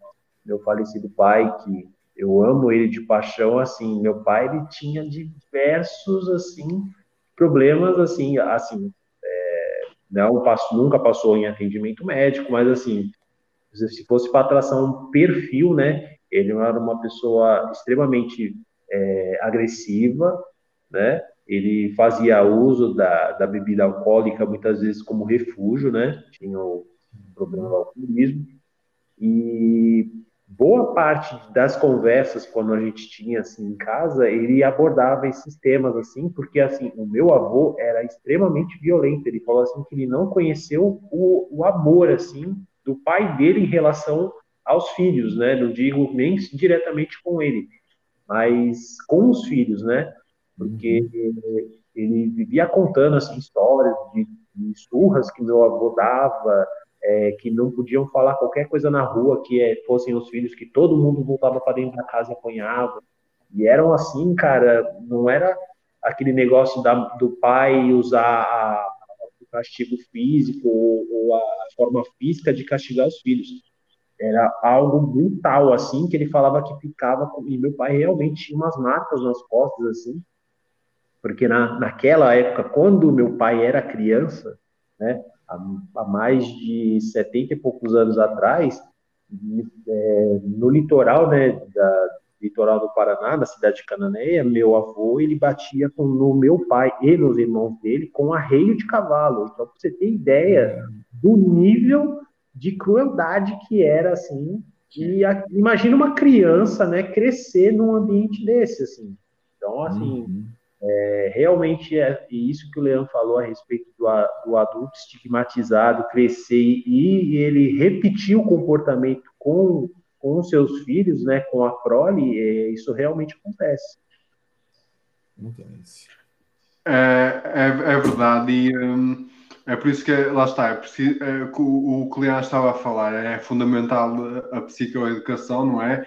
E um, também buscar o, o, acompanhamento, porque lá está, eu, eu posso ter crescido, o meu exemplo, eu posso ter crescido com traumas, mas procurei ajuda, procurei tratamento, procurei ficar melhor, não é? E também um dia quero ter filhos e felizmente por ter passado por isto, uh, vou conseguir reconhecer nos meus filhos uh, possíveis problemas que eles poderão vir a ter. Ou seja, uhum. eu, eu, eu buscando ajuda consigo ajudar com a minha própria experiência, os meus filhos e a minha família, consigo reconhecer mais facilmente alguém que está doente, ou diria mesmo muito mais facilmente alguém que está com algum problema do que alguém que não passa por isso. Por isso, é, a educação e o tratamento realmente fazem a diferença. E por eu ter desenvolvido esta sensibilidade, hoje lá está, porque se calhar se fosse, como estavas a dizer, se fosse há 50 anos atrás, eu teria tido muito mais dificuldade, se calhar a minha, a minha, a minha tentativa de escape seria o álcool, seria as drogas, mas uhum. felizmente com educação uh, tive esse conhecimento que há outras alternativas, não é? Que há formas de alívio que são uh, ou de ajuda que são um, eficazes, não é? E que um, e lá está, também uh, tive familiares da parte do meu pai que se refugiaram no álcool com problemas graves de, al de alcoolismo. E é um assunto interessante, e o eu ter bastante conhecimento disto, que é a relação entre a depressão e transtornos mentais e uh, o, o, uso de álcool e drogas, porque os dois estão relacionados, inevitavelmente, porque uhum. lá está, uh, muito desses vícios têm origens em transtornos mentais, não é assim, Leandro? Tem, tem a ver com tentativas de escape, não é, não é correto? Perfeito, perfeito. É, grande parte assim desse dos nossos né, que a gente é um, é um grande mal da sociedade, né, a questão do, do álcool e drogas, assim, né, em geral, mais o álcool, né, que a gente tem, é, o mais amplamente consumido e portanto, também o mais amplamente devastador às famílias né, e, as, e as pessoas em si é o, é o álcool, né, que a gente tem aqui, que causa mais problemas. E isso não é só no Brasil, é, é também no, no mundo, né? É, e eles têm, com certeza, assim, né? Isso é uma. Também são dados, maior relação, maior associação com comorbidades psiquiátricas, né? Uhum. Então, é muito comum o paciente ter uma doença mental e o abuso de substância, e vice-versa, o paciente ter um abuso de substância e também desenvolver uma, uma, doença, uma doença mental. As duas coisas acontecem, e mais frequentemente é a primeira, né? É a pessoa que, por uma questão uma, né, já apresentava ali uma, uma doença mental, cujo escape, né, a forma que ela teve de tratar, né, entre muitas aspas, esse tratar aí que eu estou falando, é, vai ser o, o, uso da substância, vai ser com essa substância que ela vai esquecer o, o, né, o trauma dela, que ela vai se entorpecer a ponto de dormir, às vezes. Sim, né? sim, sim ou vai conseguir relaxar e conseguir se relacionar com uma outra pessoa, é, vai conseguir se divertir um pouco. Então, assim, é, é, eles entram nisso, né? Num, num, mecanismo assim de recompensa bem doentio mesmo, né? Um processo bem patológico.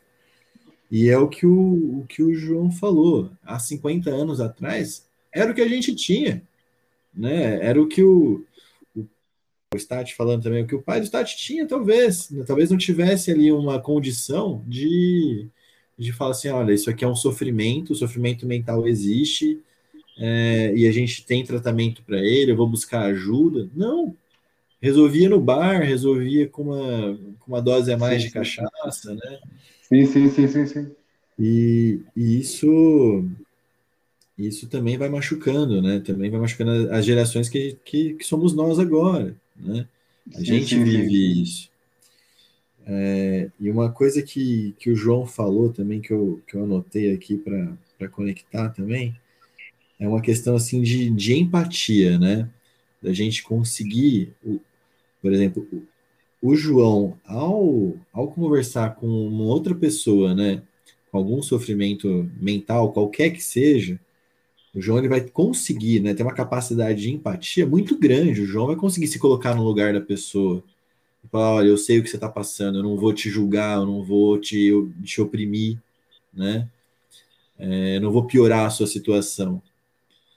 E enquanto pessoas que não passaram por isso, né, às vezes não vão conseguir olhar e falar, olha, é, poxa, que difícil isso que você está passando. Não, elas vão cobrar mais, vão cobrar em cima. Né? E aí também, né, em relação ao, ao uso de substância, né, elas também não vão entender. Vão colocar isso como sendo algo. Ah, não, ele, ele bebe porque ele é vagabundo, ele, é, ele cheira porque quer, e por aí vai, assim, sabe? Sim, sim, é, sim, sim, sim, Então não conseguem entender isso como uma dependência química, como um processo também neurobiológico, com neurotransmissores envolvidos, com uma questão social importantíssima, né? Que é onde que essa pessoa está, em qual meio que ela está.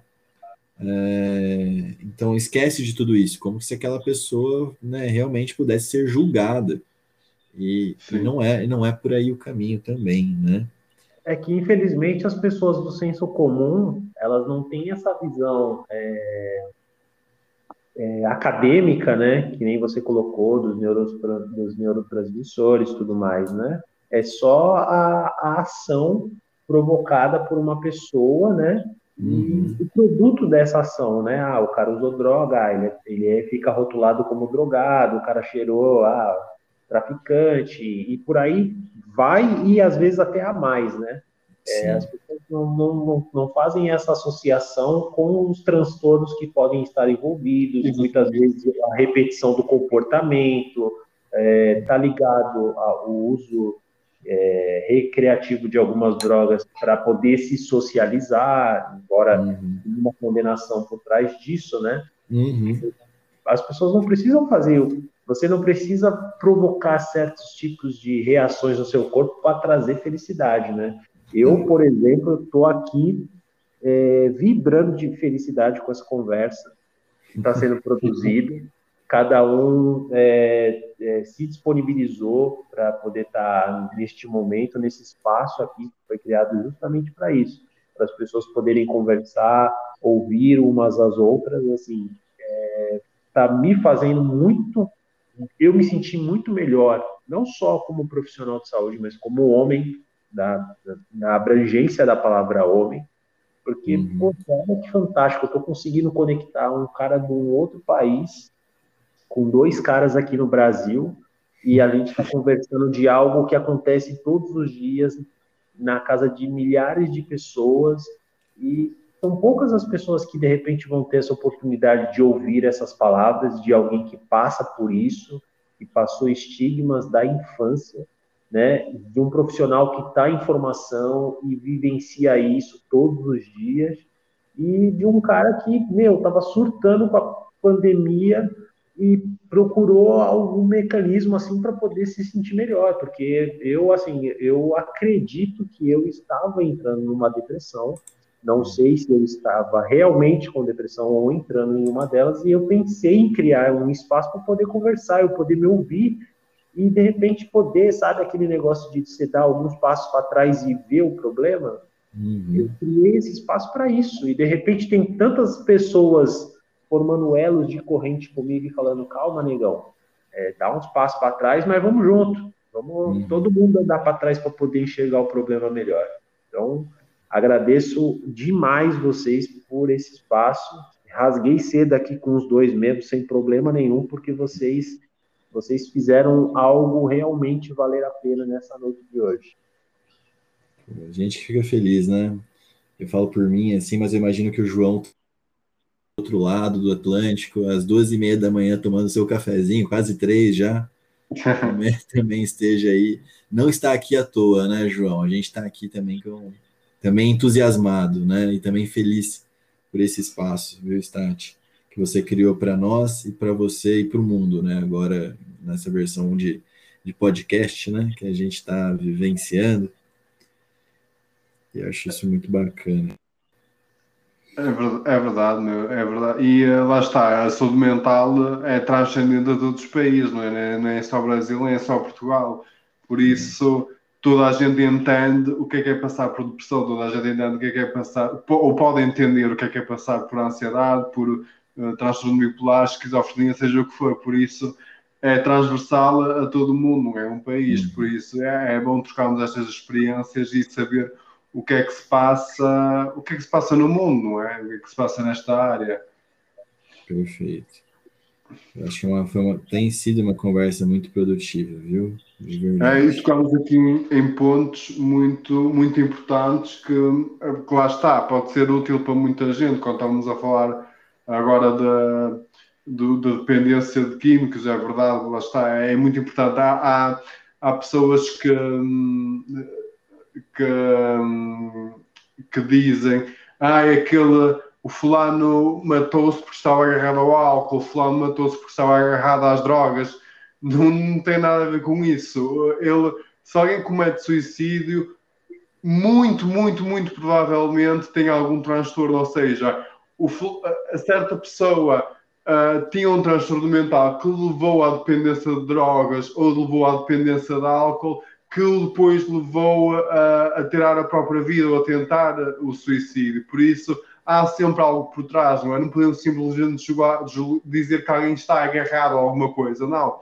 Essa pessoa tem algum problema que está ligado a isso. Por isso, uhum. se tratarmos os sintomas, conseguimos tratar essas dependências.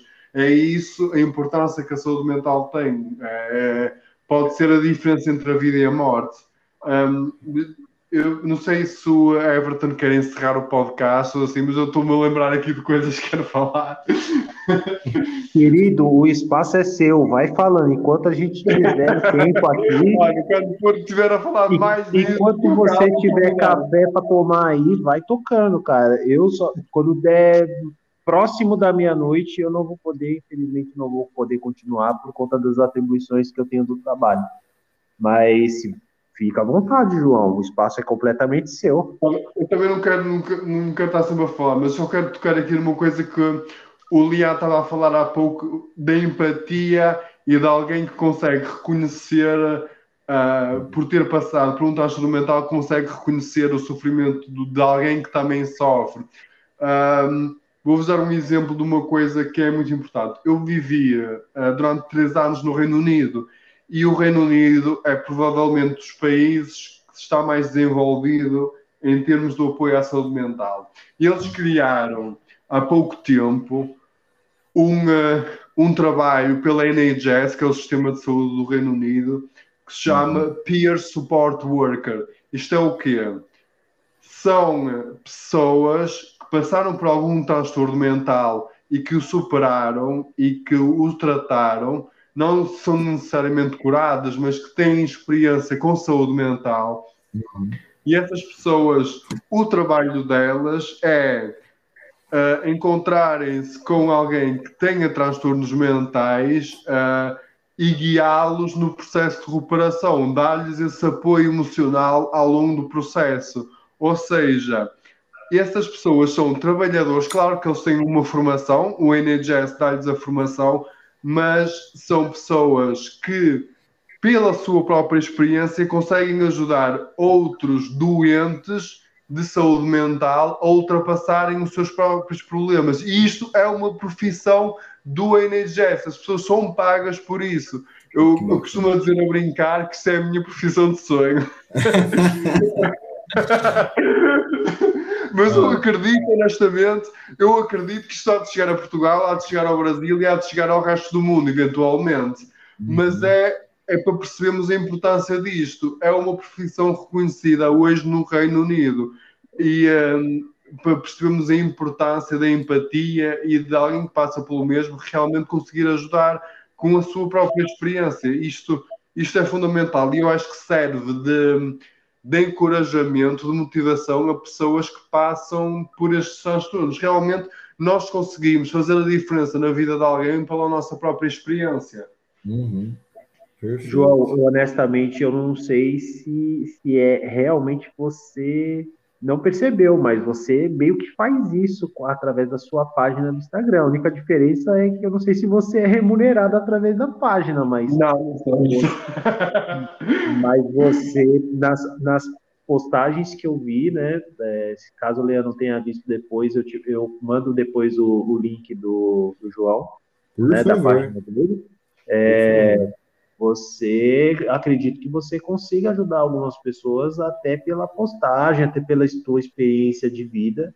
E, cara, eu acho que muitas vezes só depende da gente dar o primeiro passo para as coisas acontecerem. É, eu, às vezes a gente fica preocupado e fala, ah, até mesmo das postagens que eu acabo fazendo para chamar as pessoas para poderem é, terem acesso ao, ao podcast, né? Ao, que, ao que é construído, né? Não digo nem podcast, porque eu não tenho audiência suficiente para chamar de podcast. Mas assim, eu tenho percebido que algumas pessoas do meu convívio, elas estão acessando, elas estão me mandando mensagem, poxa, eu ouvi aquele episódio e tal.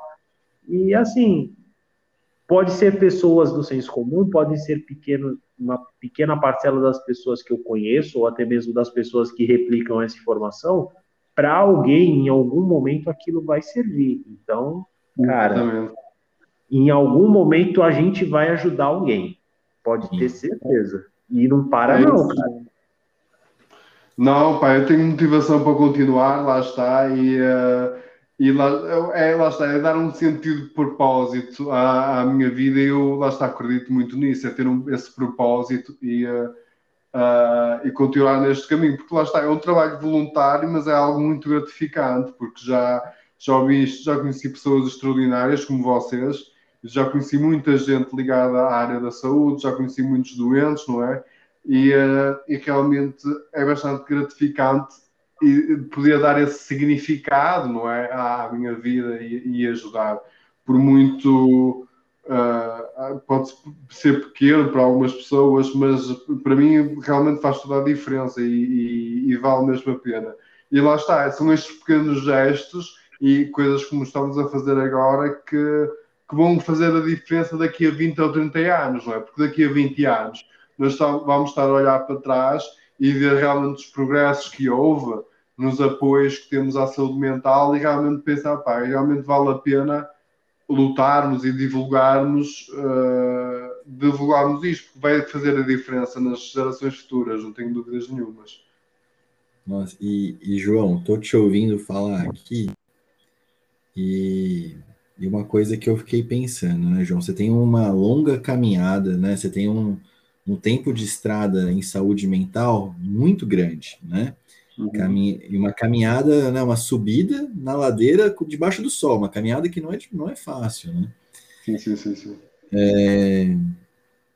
E como que, que você se sente, assim, quando você percebe que você está ajudando alguém, né? Que você, você já ajudou muita gente, mas você consegue falar aí de alguma de alguma vez que você teve esse feedback e falou, poxa, que bacana que eu tô conseguindo isso, que bacana que eu alcancei essa pessoa. Sim, um, eu lá está, eu recebo várias mensagens uh, de apoio de pessoas que realmente um, uh, que realmente um, lá está, identificam-se. Eu não tenho assim nenhuma situação, não é? Mas há, há pronto, eu, às vezes recebo mensagens muito bonitas e conheço muita gente. Aliás, e fiz amigos uhum para, para a vida mesmo, que, através da página. E uh, já tive pronto, já tive alguns convites para, para falar em palestras, essas coisas. Agora com o Covid, claro que é mais difícil, uh, mas no futuro espero realmente realizar essas oportunidades. E uh, lá está, das coisas que me dá mais gozo é falar para públicos jovens, não é? E, uh, e já, já falei para alguns grupos de, de faculdades, de universidades, e uh, pá, realmente é muito gratificante poder partilhar a, a, minha própria experiência, porque lá está, eu não tenho formação nenhuma, não, o que eu sei não é, não é baseado em livros, claro que li livros, uhum. uh, principalmente para me ajudar a mim, mas uh, tudo que eu sei é mesmo bem do coração, estás a ver? E, e uh, isso, e poder ligar nesse sentido com as pessoas, e uma das coisas boas que a página deu-me foi libertar-me e poder assumir a pessoa que era, percebes? E, e, e, e assumir mim, não, eu sou esta pessoa, pá, uh, tenho esta doença que me acompanhou praticamente a minha vida toda e, e, não foi nada fácil, tive muitos altos e baixos, tive momentos em que considerei ter a minha própria vida, felizmente não o, cheguei a fazer, uh, mas acaba por valer a pena porque lá está, tudo isto tem um motivo, não é? Eu acredito que nós nascemos no mundo por um propósito. E eh, se eu, tô, se eu tive de passar por estas dificuldades todas, foi, foi por alguma razão. E uh, eu tento lembrar-me disso todos os dias e trabalhar nesse aspecto e realmente poder assumir a pessoa que sou, não é? Sem medo que as pessoas vão pensar. Uh, por isso, eu tenho certeza que daqui a 20 anos vou olhar para trás e, e, uh, e, e, graças a este projeto saber que valeu a pena as dificuldades porque realmente conseguimos fazer a diferença. Tanto eu como, como o Liá, como o Everton, nós conseguimos fazer a diferença na, na vida das pessoas. Um, porque vai, como o Everton estava a dizer, vai haver sempre alguém que naquele momento vai ouvir o podcast ou vai ouvir determinada gravação e vai sentir uma ligação, identificar-se. E, e o simples facto de sabermos que não estamos sozinhos, por si só, é um apoio, percebes? E, uh, e ajuda as pessoas a ganharem força e coragem para seguirem em frente. Eu acho que isso faz, faz toda a diferença. É um, é um apoio enorme. E, eu, e é assim, eu te ouvindo, né? No, quando eu cheguei discussão de hoje, uma das primeiras coisas que eu, que eu ouvi o João falando foi que ele sempre tinha sido uma pessoa mais triste. Que ele, né, né João? Você sempre Sim. se viu como uma pessoa triste. Alguns momentos ali felizes, mas majoritariamente triste. Sim, sim, sim, sim. E o que eu consigo ver hoje é que você transformou, né, essa tristeza de, man de, maneira a conseguir ajudar os outros com aquilo que você viveu, né? E que isso, isso hoje é a sua fonte de, como você mesmo falou, gozo, de alegria, de felicidade. Sim, sim, sim, sim, sim. O que é genial, assim, né? O que é é isso que a gente tenta fazer na, na saúde mental. Né? É fundamentalmente isso, assim. Por isso que eu acho a experiência do João assim tão tão, tão, tão rica, sabe? Legal que você está compartilhando ela com a gente hoje, viu, João? Muito bom, cara. Eu falo pelo stat, por mim, mas muito por mim, na verdade. Não, me inclui nisso daí, irmão. Me inclui nisso daí que, olha, vou te falar. É, vou rasgar a seda novamente e não tenho problema nenhum com isso, não. Cara, a, sabe aquele. Não é só o sentimento de dever cumprido, mas de ter aprendido um pouco mais, de ter vivido experiências que realmente é, fazem diferença na vida. Porque é, é, é, importante falar sobre, mas não qualquer assunto, né? Porque falar aqui, se eu deixar o Leão, o João, se eu ficar numa conversa com o Leão, só sai baixaria. Entendeu? A gente só fica, fica, um fica xingando o outro, é uma coisa linda de se ver. E você vê as nossas mensagens do WhatsApp, você cai para trás. Acho que a gente se odeia. É. E, meu, assim, o quanto que é enriquecedor, assim, você conhecer uma pessoa de outro país. É, existem, claro, existem diferenças culturais, diferença de idade, de ideologia, tudo mais.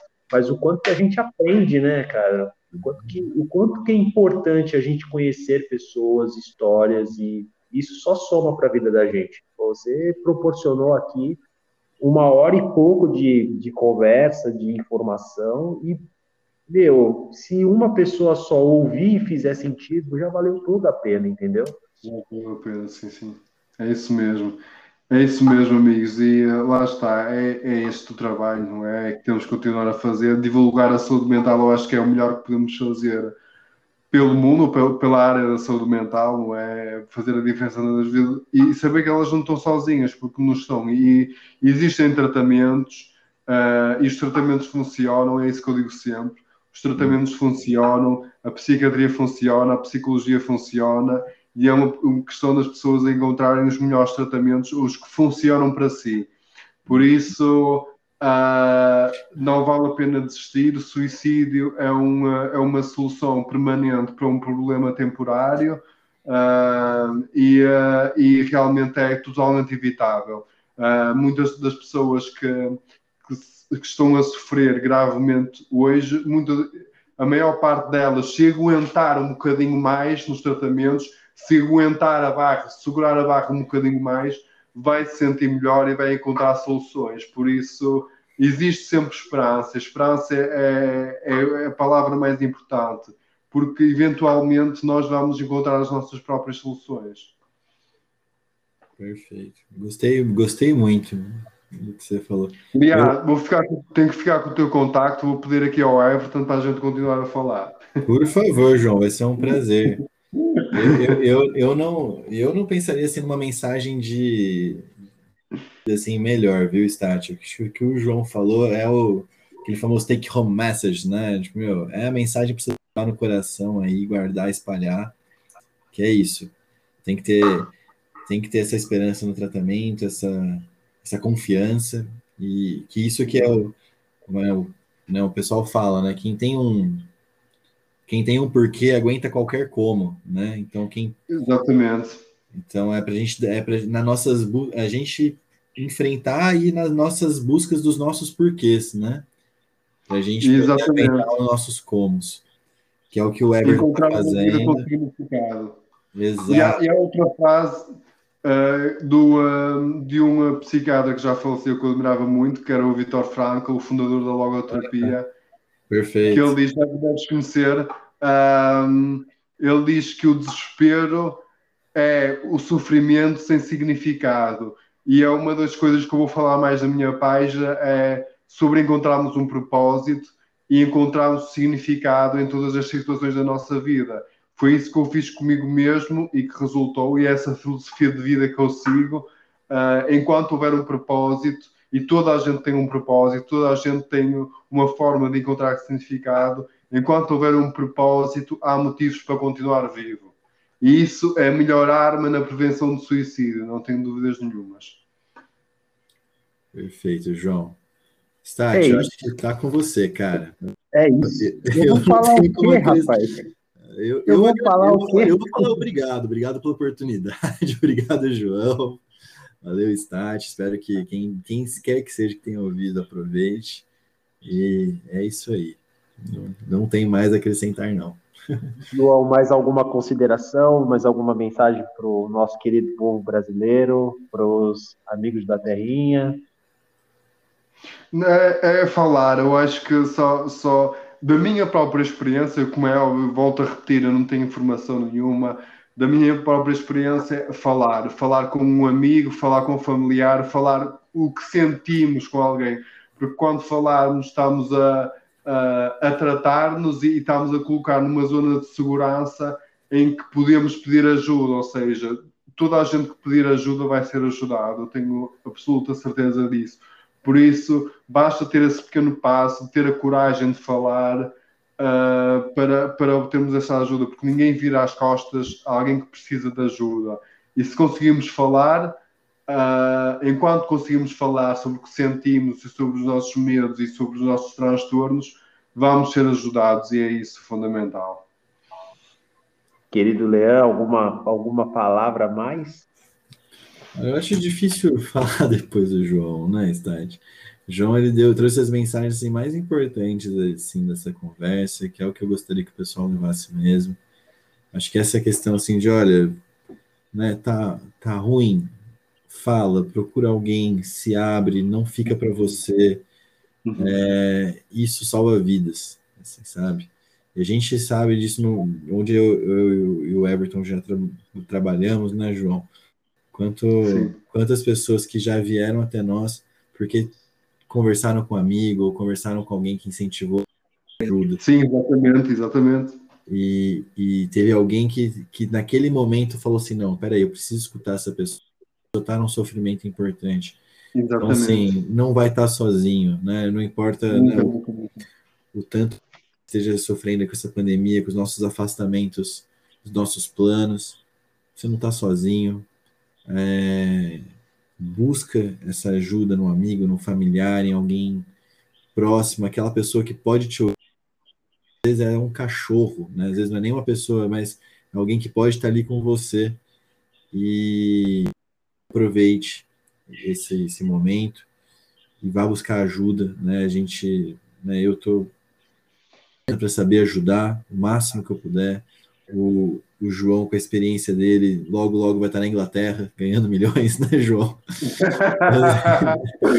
vai estar por lá, porque isso aí, se, Deus quiser, vai virar, vai virar uma coisa assim, um aspecto mundial né, dessa profissão, porque é realmente muito importante. Sim. E, sim, sim, e a gente vai, vai seguir, né? Obrigado, viu, Everton? Obrigado pelo espaço. Obrigado, obrigado.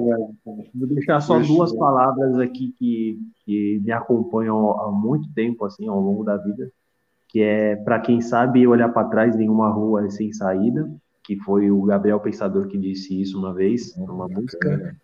E tem aquela parábola, eu não sou católico, mas tem uma parábola da Bíblia que fala sobre as pegadas na areia, em que um certo uma certa pessoa estava andando na, na praia e ela via duas pegadas na areia, que era dela e supostamente de Jesus. E um dado momento da, da, dessa caminhada, ele começou a perceber que só tinha uma pegada na areia e ele acreditou que era somente ele andando na praia e ele se indagou para Jesus, né? E perguntando, mas poxa, eu tô sozinho, eu tô caminhando sozinho. E Jesus disse para ele que não, meu filho, naquele momento era eu te carregando no colo. Amigos, muito obrigado por tudo isso que foi produzido até aqui, tá? Prometo que eu não vou colocar musiquinha de fundo, eu quero que as pessoas sintam a emoção das palavras do que foi produzido, tá? É, João, vou te mandar os áudios em breve, tá? Vou, torne isso público, porque eu vou te mandar todo o conteúdo do que foi produzido aqui. Sim, sim, vou dar, sim, vou, vou, vou. E mando o link na sexta-feira para você poder acompanhar tudo que é, o que vai ser lançado no podcast. Lean, meu amigo para a vida, muito obrigado mais uma vez. Te encontro em qualquer outro episódio que a gente tiver um tempo disponível. E, João, mais uma vez, cara, esse espaço não é meu, é de todo mundo. O dia que você quiser e quiser conversar sobre qualquer outra coisa, é, tiver um momento livre, quiser mandar uma mensagem no WhatsApp para trocar ideia, você sabe que meu WhatsApp agora é seu. Então você fica à vontade. E quando você precisar conversar, você saiba que você não está sozinho. Você tem um amigo do outro lado do Atlântico que pode te ouvir no momento que você precisar, beleza?